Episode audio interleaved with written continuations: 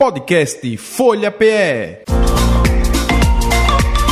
Folha Turismo com Fabiano Antunes. A gente hoje vai para Lençóis, na Chapada Diamantina. É para lá onde a maioria dos turistas vão, né, quando pensam na Chapada. Saindo de Salvador, tem um ônibus que já segue ali da rodoviária por volta das 11 da noite. É, eu acho esse o melhor horário porque você chega em Lençóis 5 e meia da manhã. Então está começando o dia, deixa a mochila na pousada, já segue para o passeio por volta das 7 horas, dá tempo de tomar um café e se mandar já economiza uma diária porque vai estar no trajeto e aí chega logo no início do dia.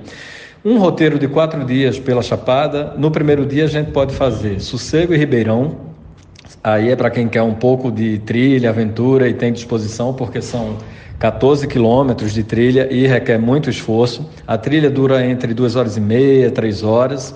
E aí a gente tem uma cachoeira de queda livre com 26 metros e corredeira de 85 metros. É um lugar lindo. E tem a do Ribeirão, que é um lugar também bem visitado lá na Chapada Diamantina, onde a gente tem um, uma espécie de toboágua natural. Dá para escorregar lá de cima, assim, da parte da corredeira, com todo cuidado, claro. O guia credenciado orienta qual a melhor forma de descer e a gente faz essa diversão. Por lá também tem algumas cacimbas e é uma delícia para tomar banho. No segundo dia, o Mosquito é uma cachoeira linda que tem lá. Eu conheci dessa última vez que fui para Chapada.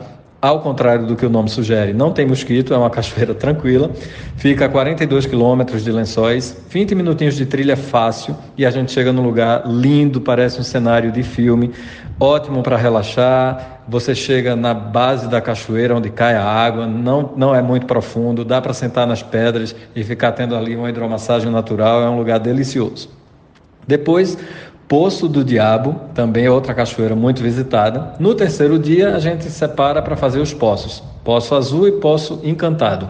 O Poço Azul é um lugar, assim, para mim, o mais bonito de visual da Chapada Diamantina. A gente tem uma água impressionante de, de, limpa, cristalina. Entra um feixe de luz azul que parece um neon, uma coisa assim. É tão, é tão impressionante que a gente fica olhando tentando ver se aquilo ali não é mentira e tentando acreditar que a natureza é tão perfeita, mas ela é sim. Tem um horário, mais ou menos 12 e meia, às 2 e meia, que esse fecho de luz está mais forte. Então é o horário que normalmente os guias mais ligados aí é, tentam chegar por lá para poder o visitante ter, um, ter um, uma visita realmente impressionante.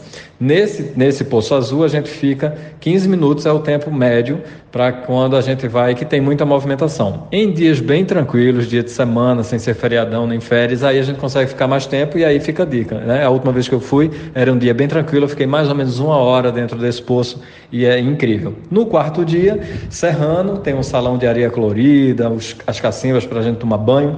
E o Pai Inácio, que é o morro onde todo mundo vai, cartão postal da Chapada Diamantina, para a gente ver o pôr do sol e fechar esse roteiro impressionante de lindo na Chapada. E para fazer todos esses passeios, indico a Sertur, é a primeira agência de turismo lá de Lençóis, faz um trabalho bem responsável e que agrada muito ao turista, porque eles são bem comprometidos de deixar a viagem da gente perfeita. É isso. Quem quiser mais dicas de viagem, segue a gente lá no Instagram, é o Rota 1976. Um abraço. Podcast Folha PE.